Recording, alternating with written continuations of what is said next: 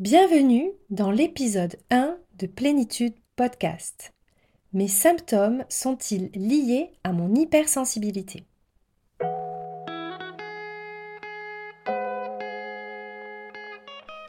Bienvenue sur Plénitude Podcast, le podcast pour la santé des hypersensibles qui s'adresse à toi si tu souhaites comprendre ton fonctionnement atypique et ses impacts sur ta santé pour savoir comment te réguler et retrouver ta vitalité. Je suis Julie, professeure de yoga et naturopathe hypersensible. Et sur ce podcast, je te livre des clés de compréhension et des outils concrets pour te rendre acteur, actrice de ton mieux-être et de ta santé. Si tu en as marre d'être juste trop et que tu veux être trop bien dans ta peau, ce podcast est fait pour toi.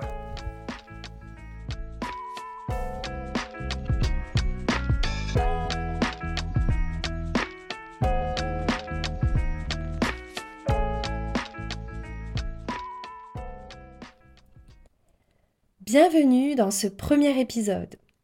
Pour démarrer ce podcast et avant d'entrer dans les détails tout au long des prochains épisodes, tu te demandes peut-être est-ce que je suis vraiment hypersensible? Est-ce que ce podcast est fait pour moi? Est-ce que mes symptômes sont réellement liés à mon hypersensibilité? Quand on parle d'hypersensibilité, on entend surtout parler des caractéristiques psychologiques, émotionnelles et comportementales.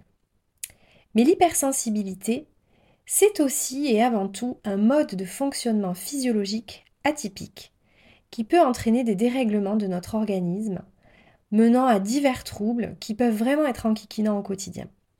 Dans cet épisode, nous allons voir comment l'hypersensibilité peut faire le lien entre les principaux troubles physiques que tu vis au quotidien.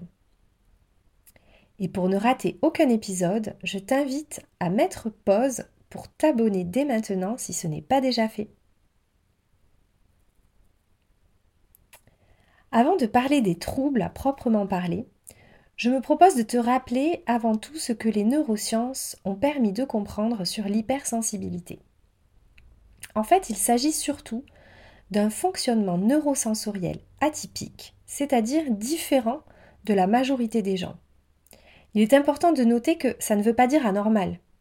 Nous sommes tous différents sans que cela soit un problème. Par exemple, moi je suis née avec des cheveux très frisés. Et quand j'étais petite, j'étais la seule de ma classe à avoir des cheveux comme ça. Il n'y a rien d'anormal à cela. Mais dans une classe avec une majorité de cheveux raides, eh bien c'est atypique. Et l'hypersensibilité, ça constitue quand même jusqu'à 20% de la population selon les études. Comme il y a des hyperdrôles, des hyperpénibles, eh bien il y a des hypersensibles.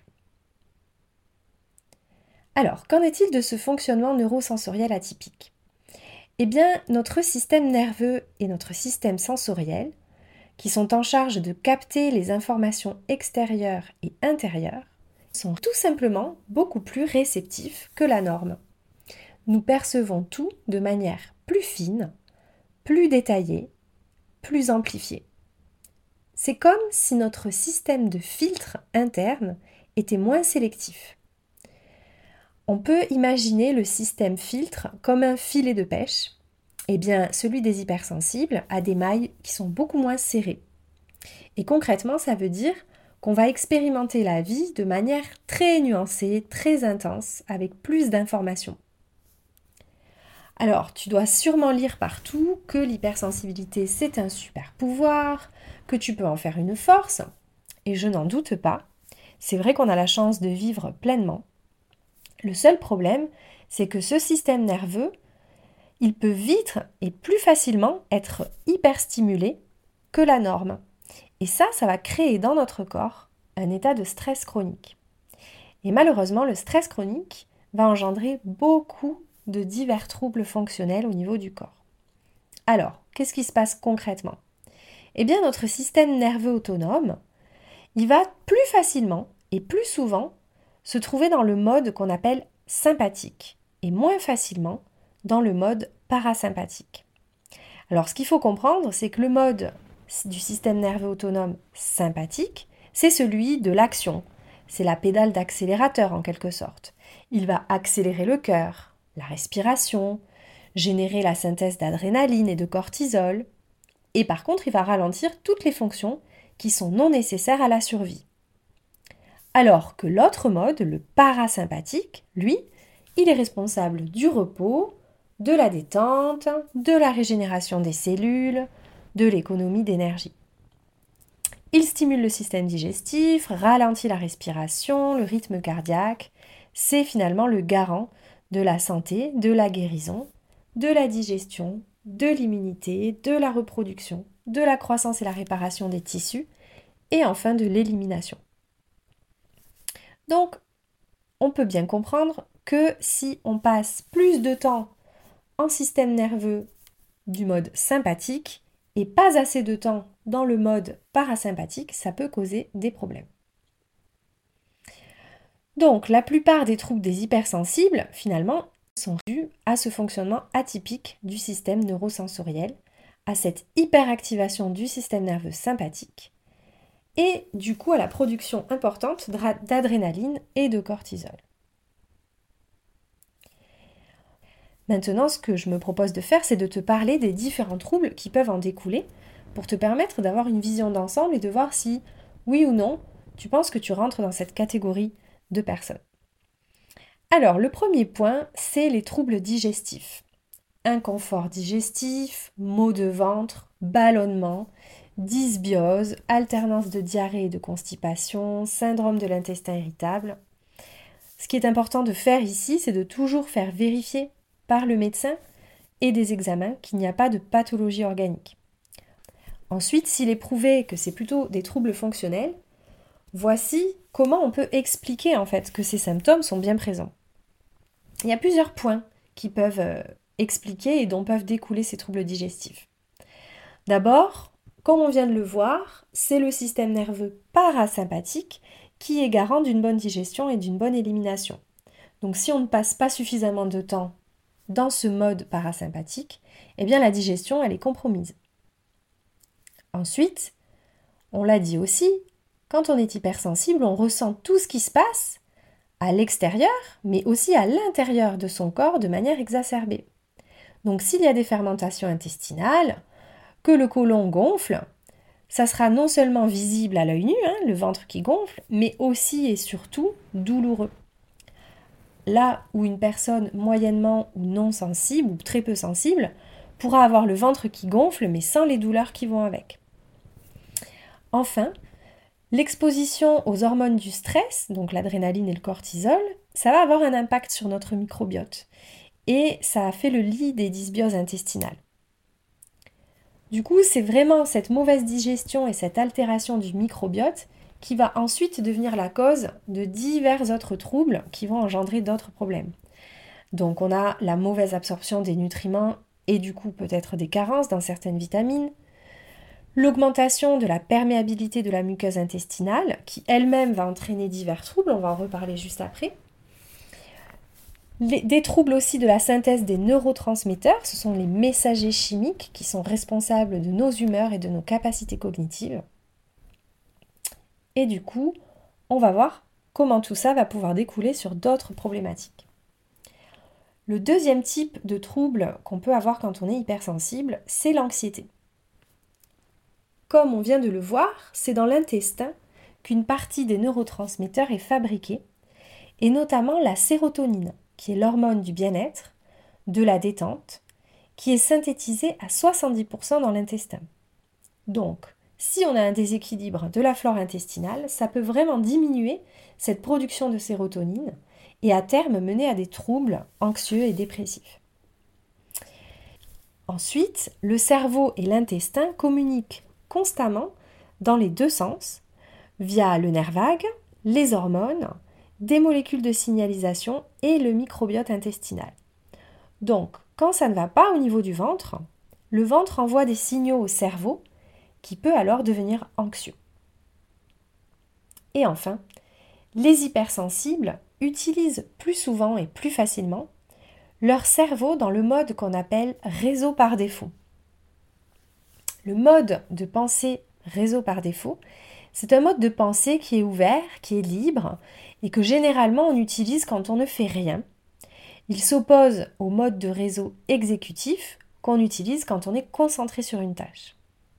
Alors ce mode de pensée en réseau, il permet la créativité, l'imagination et l'intuition, mais il est également propice à l'anxiété. En effet, ce qui se passe, c'est que quand le cerveau est libre de penser sans se concentrer sur une tâche, il va avoir tendance à produire des pensées qui sont plutôt centrées sur soi, son histoire personnelle, les interactions avec les autres, les événements passés, les événements futurs, les traits de caractère personnel. Et si c'est trop actif tout le temps, on peut parfois se retrouver comme enfermé dans des ruminations excessives qui peuvent produire de l'anxiété. Troisième type de trouble lié à l'hypersensibilité, on a la douleur. En effet, le système neurosensoriel des hypersensibles reçoit les informations de manière amplifiée. Eh bien, c'est pareil pour la douleur. La douleur passe par les cellules nerveuses qui sont plus sensibles, qui réagissent plus fort et plus facilement, même à des stimulations qu'on pourrait considérer comme faibles. C'est ce qu'on appelle l'hypersensibilité nerveuse et elle est notamment en cause dans la fibromyalgie. Mais c'est un phénomène qui est bien physique, ce n'est absolument pas dans la tête. La douleur, elle, est bien présente. Quatrième type de trouble qu'on peut avoir quand on est un hypersensible, ce sont des troubles du système immunitaire. On l'a vu quand on a parlé des troubles digestifs, il arrive souvent qu'on ait une augmentation de la perméabilité intestinale, c'est-à-dire que la paroi de notre intestin, qui est constituée de petites cellules qui sont collées les unes aux autres via des jonctions qu'on appelle les jonctions serrées, normalement, elle est censée laisser passer uniquement les vitamines, les micronutriments, ce dont on a besoin. Et là, si il y a porosité intestinale, l'écart entre les cellules est plus grand et entraîne le passage de protéines dans le sang qui ne devraient pas être là, et qui du coup vont amener une réponse du système immunitaire. Et si ça arrive souvent, on est face à une sursollicitation du système immunitaire. Et ça, ça peut avoir beaucoup de conséquences, et notamment des allergies, des infections ARL beaucoup plus fréquentes, euh, des problèmes de peau comme l'eczéma, voire même, dans certains cas, des maladies auto-immunes, des rhumatismes inflammatoires et de la fatigue chronique. Et justement, en parlant de fatigue, ce sera notre cinquième et dernier type de trouble. Comme nous venons de le voir, elle va être causée par plusieurs facteurs. D'abord, tout simplement l'hyperstimulation sensorielle qui va fatiguer le corps et le cerveau. Tant d'informations à traiter reçues continuellement, c'est tout simplement épuisant. Les problèmes de digestion, les éventuelles carences qui en découlent, ou les troubles immunitaires, qui vont y être associés, qui vont également être source de fatigue. Le corps est occupé à digérer continuellement, il manque de vitamines, de minéraux, on tombe plus facilement malade, on souffre d'allergies qui sont aussi une grande source de fatigue, et, en plus, comme on est en état de stress dû à l'hyperstimulation, on consomme encore plus de vitamines et de minéraux. Enfin, le sommeil des hypersensibles est souvent altéré, souvent à cause de l'anxiété, et ça, ça va rajouter une couche de fatigue supplémentaire. On se retrouve donc avec une fatigue permanente, chronique, face à laquelle on ne sait plus comment agir. Donc, je ne sais pas ce que vous en pensez, mais pour moi, il est clair que l'hypersensibilité, ce n'est pas seulement un trait psychologique, c'est bel et bien une caractéristique physiologique qui va entraîner qui peut entraîner divers troubles physiques qui peuvent peser sur le quotidien. Alors, bien sûr, il n'est pas question de ne plus être hypersensible, ce n'est évidemment pas possible, et ce n'est pas souhaitable. Mais toutefois, on peut apprivoiser son hypersensibilité, mieux la comprendre, pour pouvoir réguler son système nerveux et réduire du coup tous les troubles qui vont être associés à ça.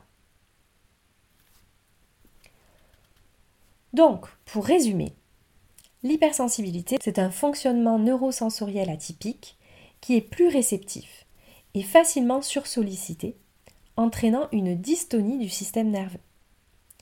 De cette sursollicitation du système nerveux sympathique va découler différents troubles physiques, que sont les troubles digestifs et tous les troubles qui vont en découler, l'anxiété, les problèmes de douleur comme la fibromyalgie, les troubles du système immunitaire et tous les troubles qui vont en découler, et la fatigue. Alors, si on ne peut pas arrêter d'être hypersensible, et heureusement, on peut apprendre à réguler son système nerveux par différents outils pour aller mieux, et c'est de ça dont on va parler dans ce podcast.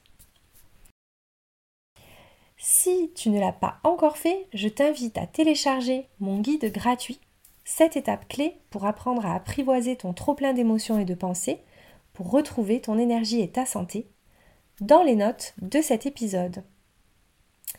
Et si cet épisode t'a plu, je t'invite à me mettre 5 étoiles sur Apple Podcast et pourquoi pas un petit mot que je me ferai un plaisir de lire dans les prochains épisodes. À bientôt pour le prochain épisode et merci pour ton écoute.